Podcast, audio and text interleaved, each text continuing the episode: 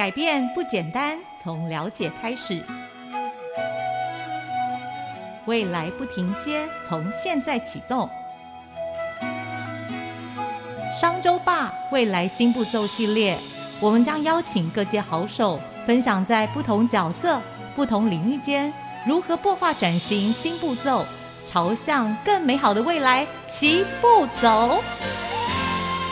欢迎收听商周吧未来新步骤，我是今天的主持人小辉，很高兴跟大家再度的在空中见面。在邀请到今天的呃来宾啊，就现身之前啊，我一定要先跟大家说，这一集非听不可。为什么呢？因为今天啊，我们要讲的主人翁呢，其实他平常生活跟服务的地方啊，其实是一个非常美好的一个地方。但其实，在这个美好发生之前，老实讲，在二十四年前哦，九二一地震的时候，其实是非常辛苦的啊，因为在一九九九年的九月二十一号，我不知道大家还知不知道那样的一个情境跟日子啊，半夜我还记得半夜真的摇晃的非常厉害哦，总共摇了一百零二秒，七点三级，七点三级是台湾近代最严重的天灾的九二一地震。然后呢，其实造成了其实全台非常严重的一个伤亡，有五万一千所以上的房屋是全倒，超过五万三千万个房屋是半倒，有超过两千四百的人民是罹难的哦。对我其实这个过程非常的不容易，我还记得我有一个同学。他们家也是呃受难家庭，所以呢，每次一讲到地震或者是呢稍稍台北摇一下呢，其实他们都会变得很恐慌。所以其实，在对大家来讲，九二一其实是一个很。重大的一个伤痛，可是在这个伤痛之后，更重要的是怎么样来开启重建的这个道路啊？那今天很高兴，我们可以邀请到的是普里猪仔山社区发展协会执行长黄启瑞，黄执行长，那我都叫他老师。对，那他怎么样的重新了走回到这个回家的路，在这个回家的路上来进行了社区的一个凝聚。然后呢，透过特别的一个方式，用舞台剧哦，特殊的一个文化呃这样的一个素材，来凝结了社区每一个家家户户对于这个社区的一个认同以及支持。所以呢，今天的未来新步骤这一集啊，我们就是要来跟大家分享，怎么样呢，在这一个地震后的一个影响已经快要消失的这个社区，可是因为爱。爱这个社区，爱这个土地，爱这个社区的每一个人呢，所以呢，大家开始把自己对于重建的这一份力量跟使命感一起的投入加入进来，然后把所有流失的社区的每一份子一个一个。一位一位的把它牵起来。今天的不得了的猪仔山社区呢，他们已经成为卫福部挂保证的全国绩优社区以及全国卓越社区。所以今天很高兴可以邀请到这一位非常特别的来宾。他曾经是带领社区居民陈情抗议的这样的一个人士，他曾经是保片社区呢来帮忙啊，就是把透过舞台剧把大家凝聚起来的前线战士，他非常不容易的透过每一天的脚步，每一个的游说。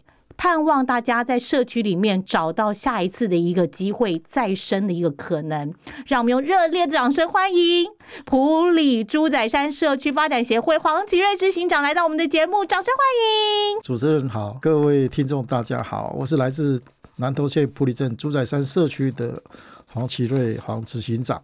执行长真的太特别哦！执行长现在服务的一个社区，其实应该是算是执行长的家乡，可是你知道。九二一的关系啊，地震之后，其实整一个就是呃灾难的一个现场，所以呢，社区的成立啊，这件事情变成好像是那个时候最重要的一个任务，才能够把大家一个一个的家庭重新建立起来。是不是可以先让我们知道一下？其实执行长那个时候，你好像也还不是执行长嘛？那个时候你的工作是什么？那你为什么会开始投入到了一个救灾后的一个重新整建的一个工程？好，因为。其实一九九九年九二一大地震的时候，我那时候是服务在集集的冰诊中心哈。那集集普里，包括雾峰、大理，整条线车龙埔断层这一条线是一个非常重的重灾区。嗯，那我的服务单位跟普里镇都是在受灾区里面。嗯，那这九二一造成非常多的房间倒塌，跟很多的人员伤亡。刚刚主持人有提到过了。那我的工作那时候是军人，所以军人的第一项任务就是救灾跟重建。嗯，那我自己的家乡那时候饱受灾害，但是因为社区那时候还没有一个社区发展协会的组织，所以当初政府有请平科大城乡所在社区里面去规划整个重建工作。那因为重建的蓝图呢，在经过社区居民讨论之后，并没有实执行。原因就是因为没有一个社区发展协会这样的组织来做中间的协调跟沟通，嗯哼，所以造成很多居民的误会，整个重建工作就停滞了。哎，那时候我也很遗憾，因为我的工作在军中，嗯，重建的工作任务更是繁重，所以这件事情让我们住的地方十年没有重建，这也是心里面的痛。那一直到九十二年我离开的军中之后，到南开科大服务，开始就关回来关注社区里面的各项发展，发现说社区里没有一个社区发展协会，事实上没办法进行社区的重建工作。就是这个协会等于是社区的一个代表的一个组织或者是法人，然后来跟政府来做对接，是不是？是是。社区发展协会，它这样的组织事实上是由居民主动发起成立的一个民间组织，它也是经过人民团体法立案的。嗯，那因为它这个是组织的非常严谨，包括理事长、总干事、理事、监事、会务干部，所以加起来大部分都是最少都有二十个人的规模，所以它对社区具有代表性，所以它可以直接发文到中央各部会或者县市政府。去申请各式各样的计划来执行社区的重建工作。那时候没有这样的组织，什么事都没办法做。所以我们晚了十年才开始推动，就是我们的社区重建这件事情。是的，嗯哼哼。那这个转机点是什么？转机点是我到南开科大服务之后，呃，第一个转机是因为我从事的工作是老人照顾的科技产品研发。嗯，那时候。台湾正在推动老人长照这个区块，所以跟着学校也到过欧洲、到过日本去考察非常多的长照的制度。哎，我的本身的专长是科技，所以也做了很多科技研发。嗯，那研发了远距健康照护系统，在我们的竹山、在鹿谷、在彰化、在普里这些医院里面都有采用这样的设备。这是第一次接触到社区发展协会来从事老人照顾。第二个就是在二零一五年左右的时候，我们开始发现说，社区里面有一个厂商要来这里设一个预拌混凝土厂。那这个预拌混凝土厂设完之后，我们知道它的后遗症就是包括交通的繁忙的混乱，再来就是造成空气的污染跟噪音的污染。所以我们知道这样的状况对社区是发展是一个非常不利的状况。所以我召集了社区的居民四百多位去抗争，希望这样的场地不要设在社区里面，要设在远离社人群居住的地方。嗯，但是这个事情后来也是，呃，政我们的政府也核准了他的设场，所以也就造成我们心中非常大的遗憾。但是这个遗憾我们必须还是要去克服，所以我们想尽办法去从事社区里可以做的事情，从老人照顾。从文化发展开始着手，一九九九年成立了社区发展协会。一九九九年，对，八十八，好像后面有很多的一个服务，其实都是看到了现在啊，等于社区有开始多元发展的这些线索。然后我们知道，朱仔山社区其实也跟普里的其他的社区展开了一个不同的一个方向，好像是这样子。那这个部分是不是也可以请？执行长来跟我们分享一下，说：“哎，怎么来找到了就是我们社区的一个核心凝聚的这个方式？然后，那又透过哪些行为来开始跟呃对外啊，可能有一些不一样的活动的展现呢？”好，那社区发展协会成立之后是在一九九九年，所以我们二零一零年开始第一件要做的事情就是老人照顾。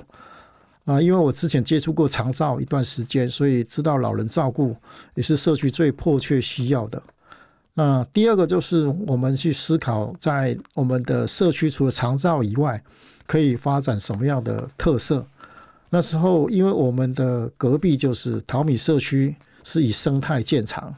那我们社区要发展特色，一定要有一个新的亮点，所以我们就往文化这个区块去发展。嗯哼哼，是什么样的一个发展方法？文化这件事情，我很不容易耶。文化的话，我们在生活面上其实是非常多元，有最多的大部分都是宗教，但是宗教也是已经很普遍，所以我们就尝试着把社区的历史把它编成。舞台剧来公演，对，太可爱了。舞台剧，那谁是这个舞台剧的演员呢？我们这些演员全部都来自我们社区的居民哈，然后他的剧本是来自我们社区的历史。当然，要发展这个舞台剧，其实他前面是非常辛苦的，嗯，因为我们的这些演员们都是来自社区的农民。公务员还有社区的家庭，所以他们听到要发展这个舞台剧，他们觉得不可行。他说拿麦克风比拿锄头还要重，他们不愿意。真的很不容易耶！白天我在那边当那个脚白笋农，然后晚上我要去演舞台剧哦。是。那那执行长这个中间这么大的一个落差，那你怎么样开始呃说服大家，让大家开始也愿意投入跟参与呢？是在二零一零年的时候。我们就开始在发展这样舞台剧。初期的时候，要发展舞台剧，其实是居民是抗拒的。所以我们几个负责的干部，包括我，还包括我们的总干事，包括我们的妈妈教室的班长，三个人坐在排舞的场地那边痴痴的等。当然，最后没办法，就把长辈找来，几个长辈愿意配合跳舞。呃，平常他们就有在运动的。然后找几个妈妈教室的成员，大家一起来，这样凑成了十几个人的小队，就开始去彩排排演我们的舞台剧。嗯，那再来就是我们就鼓励我们的长辈跟我们的成长教室、妈妈教室的这些妈妈们，带着他们老公来看我们演戏。嗯，那利用这个机会，就把他们的老公都拉下场，一起来彩排，一起来来做团练。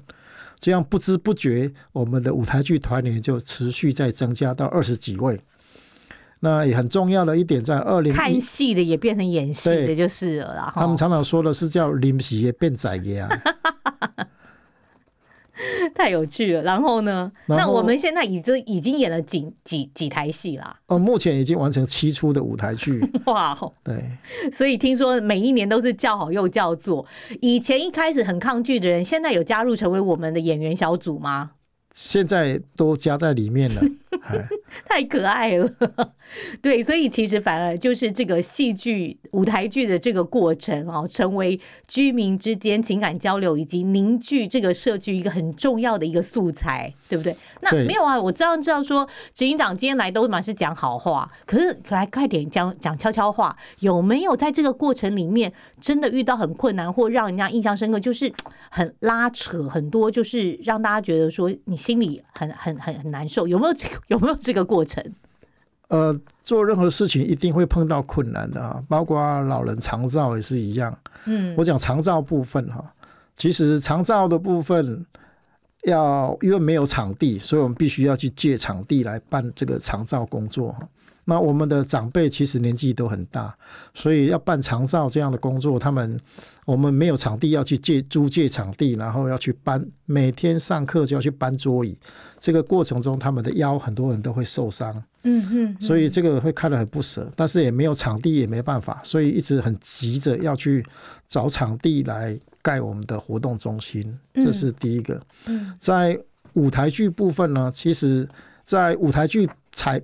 表演的时候，呃，只有在表演之后，大家会非常有成就感。其实，在前面的彩排过程中，初期的时候，其实大家都是很抗拒的。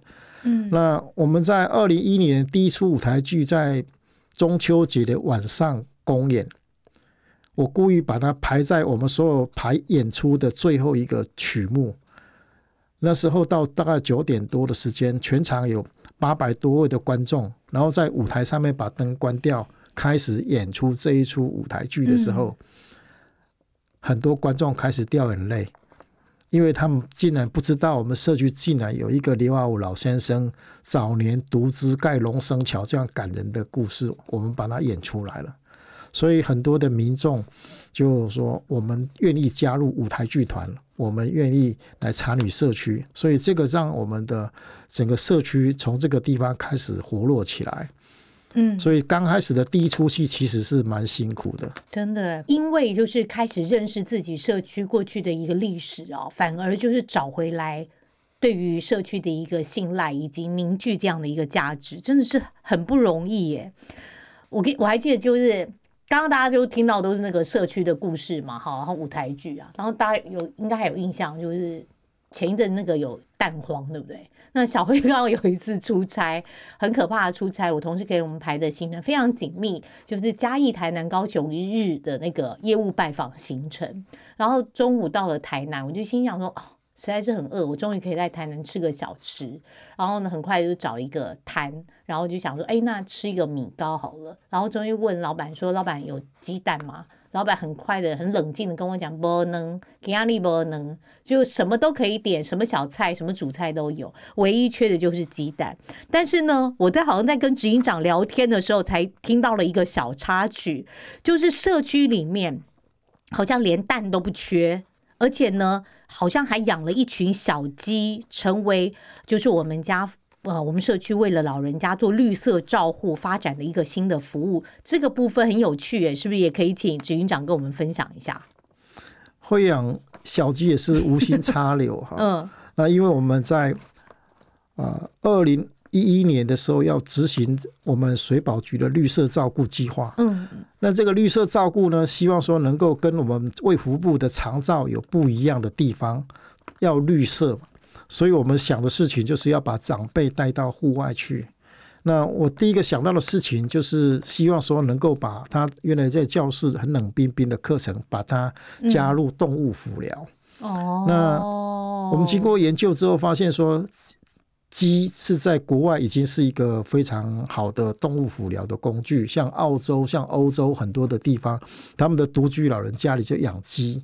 那鸡可以吃厨余，又可以除虫，也可以吃草，所以可以陪伴长辈。所以我就开始想说，来不如来养鸡，让长辈可以在家里有鸡可以陪伴。嗯，那后来经过老师的辅导。发现说，长辈在家里在养鸡会是非常辛苦的，因为我们台湾目前的野狗太多，所以你没办法控制这个鸡的安全，保障它的安全。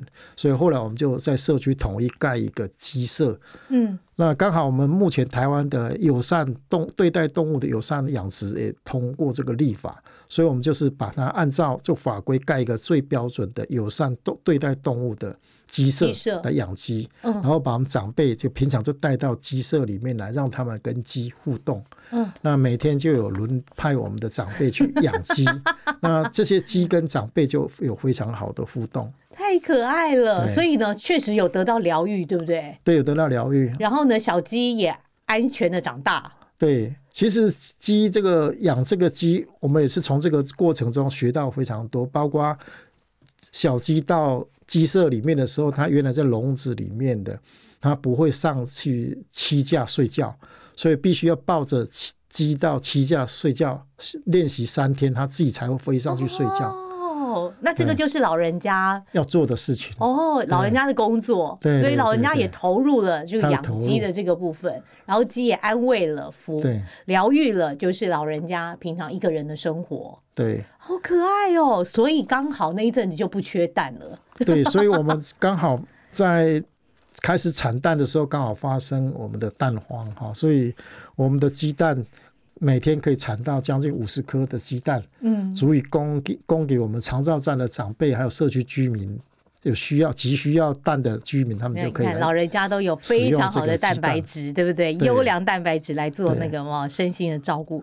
而且，其实我要跟大家讲说，其实这个社区还有一个特别什么？因为老实讲，现在普遍的农村社区，不要讲农村社区了，六都也一样的一个问题，其实就是人口流失的非常快。对吧？对因为现在其实确实大家都生的少嘛，对，然后再加上我们就呃老龄化的一个关系。可是啊，我们家这个社区反而非常特别，现在呢有非常多呃青壮年啊回到社区里面发展。为什么呢？因为其实有一个最特别的一个农产品就是茭白笋。所以他们是茭白笋农嘛，对不对？那茭白笋本身其实它就是一个高经济作物，而且特别呢，呃，就是南投这个地方的气候。环境的风土条件非常适合种植茭白笋，所以一年好像有两收这样的一个高经济的一个农产品。那其实茭白笋现在很害怕就是福寿螺，好像听说就是我们也有用一些特别的方法来引进，也是一种生态的一个方法，然后让这个我们一个农产的一个生态可以平衡。这个部分是什么？可不可以也请执行长跟大家分享一下？我们社区目前种茭白笋有两个。非常有名的笋龙，一个叫最佳主角，一个叫做皇家美人腿哈。嗯，那我们这些年轻青龙哈，他们其实早期叫青龙，现在都已经到中龙了。原因就是因为他们从龙已经二十几年的时间。嗯嗯。那开始在接触茭白笋的时候，很多老年人说你们做不久，没想到我们这几个中年的农民呢，他们现在。持续一直在做种田，呃，改良我们的茭白笋的技术，所以我们从早期茭白笋最担忧就是福寿螺会危害我们的茭白笋，很可怕。那个福寿螺真的很可怕，红色的，一大串。它晚上爬到茭白笋上面来产卵，然后就回到水里面。白天太阳一晒，那个一整坨红色的蛋就全部孵化，就掉到水里面，就一串的茭白那个福寿螺。的 baby 在水里面，所以这个危害非常大，因为它会在水里面会去吃茭白笋。那他们想到一个方法，就是曾经试过各种方法，包括养鸭子、养那个无锅鱼、养欧溜这些方法，其实都没办法解决这个泰国头沙那个福寿螺泛滥的问题啊。后来找到一个就是泰国的鲶鱼。就是泰国托萨啦，我们常夜市在吃的东归托萨，就是那种泰国托萨。哦，它嘴巴非常硬，它可以把整个福寿螺壳把它咬破，可以吃掉福寿螺。所以现在我们的农夫他们都是在到水水田里面放了很多的呃鱼农夫来吃掉福寿螺。第一个可以减少避免农避免剧毒农药，第二个可以维护生态。的完整，嗯，因为早期的除福寿螺是用剧毒农药，包括鳝鱼、包括泥鳅，所有的生态全部破坏。那现在养的，嗯，泰国头沙之后，就只吃了福寿螺，其他的生态就可以保保留下来。嗯，那而且对我们的民众食用茭白笋会变得比较安全、更健康。对，嗯。所以很有趣，可是听说这个你要想嘛，它这个 tosta 是来自于泰国的，所以他喜欢热热的天气，对，温热的天气。那冬天怎么办？到冬天的时候，会水会水温太低，它会受不了，嗯，会暴毙。所以农民必须要去把它农田里面把它搬到一个比较温暖的水池里面，让它过寒冬。等到秋春天的时候，再把它从水池再放回到呃那个农田里面去吃福寿螺。对，所以我们社区很特别，因为呢要帮这个泰国头萨搬家，有没有过冬？所以呢还有一种亲子的活动，会在冬天提供这样的一个服务，对不对？对，很 有趣，所以大家不要想说啊，只有夏天才可以去啊。我们家南头其实不用，冬天也可以去，因为冬天也有一个不同的活动啊，非常适合啊爸爸妈妈带孩子一起啊来参加这个生态的一个保育的一个观光旅游，真的很好玩。可是不止这些，好像我们呢不仅是有呃文化剧的表演，然后呢再加上生态的一个推动。其实我知道，说其实我们的社区里面还有很多重性的一个定位这件事情，其实就是所以才可以拿下那么好的一个属于呃我们社区的一个奖项，对不对？好像就是福利化社区这件事情呢，可能是我们未来要推动的一个发展方向。这个部分是不是也可以在请执行长帮助我们多理解一下这个社区的一个价值，还有说你想要推动的一个方向，就是是什么样的一个渠道？福利化社区其实，在社区在二零一九九九年成后成立之后，二零一一年开始就在推动了。嗯那福利化的工作就是社区里面的老人、弱势、妇女、嗯儿少、新住民要得到照顾哈。所以我们都涵盖了，对，哦都涵在涵盖在里面，也就是卫福部在推动的福利化社区。嗯嗯，二零一零年投入到现在，所以目前的社区的老人照顾，包括新住民、妇女的儿少的部分，嗯还有我们是失能长辈，还把都已经有得到很好的照顾，嗯我们才会得到卓越社区。这都在社区发展协会里面想要推动的、积极推动的一个核心事项，是不是？对我们社区发展协会，其实要做的事情就是早期的六星计划里面的，包括福利化社区，包括产业，包括治安。包括文化保存，包括生态保育，这些都是我们找社区要做的事情。嗯所以他的工作是包罗万象，嗯，所以福利化是其中一个重点。对，就是因为呢，社区发展协会一直其实是以福利化社区这个目标来做多元。多样性的一个发展，所以其实社区的一个服务，还有老人照顾、孩子的照顾、新住民的照顾这一块，其实多元的都做得非常好。这么好的一个社区，我听到都觉得心动了。有可以接受移民吗？真的，我觉得大家如果有兴趣的话，真的可以往这个地方发展思考看看，因为。啊，即便是我们在住在台北市，可能都没有办法享受一个这么好多元，而且他真的把自己呃别人的爸爸妈妈当自己的爸爸妈妈，把你的小孩呢当他的小孩，大家彼此啊一起在社区里面来互相扶持跟照顾。所以呢，我我想在呃节目的一个最后，是不是有可能呢，请执行长跟我们分享一下，你投入了这么多年的一个社区的建设、社区的推动，可是总是有一股什么样从里面发出来的一个力量，那个信念是什么？可不可以让我们分享一下，才知道说为什么你可以在一个人的时候持续推动，但现在已经一群人在走了，你人不放弃，然后推动的大家一起往前迈进，这个信念是什么？我说这个最重要的信念就是要让社区的居民过好生活啊！因为我个人是从军人退休，嗯然后又到学校教书，其实我的退休生活已经生活无余了。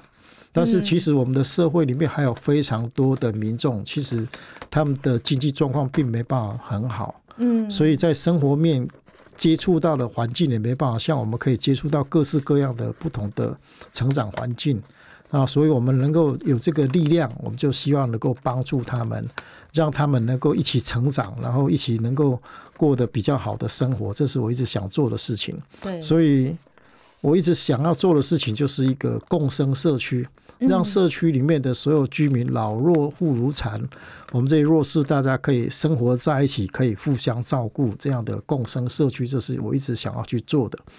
那这个要做这件工作，我觉得也不会很困难哈，只要拱又笑就可以哈，就是。不要去计较这个做这件事情有什么得失哈，然后再来就是要有点疯狂，就是一定会碰到困难，然后你要让自己能够放睡个觉，明天起来又重新开始啊，嗯就是有点疯狂，要很执着去把它完成，有个目标这样子。所以，我们社区会有定一个社区发展愿景，嗯我就看着这个愿景，就逐步想办法去争取政府各式各样的计划，把它落实。希望说未来它就是一个幸福的新农村，这是我一直想做的事情。真的太棒了！其实唯一的想一唯一的愿望就是想要让社区居民过好生活，呃是，但这个愿望其实说起来简单，做起来真的不容易。可是其实黄奇瑞执行长其实他就是坚持这个理想、这个信念，一步一步的推动下去。一开始做，我相信是孤单的，可是现在好多人跟着他一起走。我刚刚在节目前我还问他说：“哎，那大嫂都不会有一些不一样的声音吗？你们家里的小孩也都也都支持跟赞同吗？不会说这么傻的事情，爸，你真的不要做太多。”那结果他们现在是怎么样？呃，把太太、小孩拖下水是一个方法。对对对，其实这个事情不是只有猪仔山社区这个是这个样子，全台湾所有是经营社区做得好的，大都几乎都是全家人投入，对不对？哎，所以我们希望说，我们整个社会啊，尤其很多军工叫退休人员，有能力、有时间。经济无余的话，可以花点时间投入到社区的建设工作上面，让我们台湾各个乡镇、各个社区都大家过得更好，我们整个国家就会进步。真的是太棒了！你看听得出来，其实所有做的这一切都不是为自己，这个是初衷啊，其实为了社区好。但是社区发展变好了，其实这一切的好，一切的良善。好，其实就会反馈到社区的每一个居民。非常感谢，就是今天黄启瑞执行长来到我们节目当中。未来新步骤，也盼望所有的听众也能够持续坚定做你们所相信的事情。未来新步骤，我们下次见，拜拜。谢谢大家，拜拜。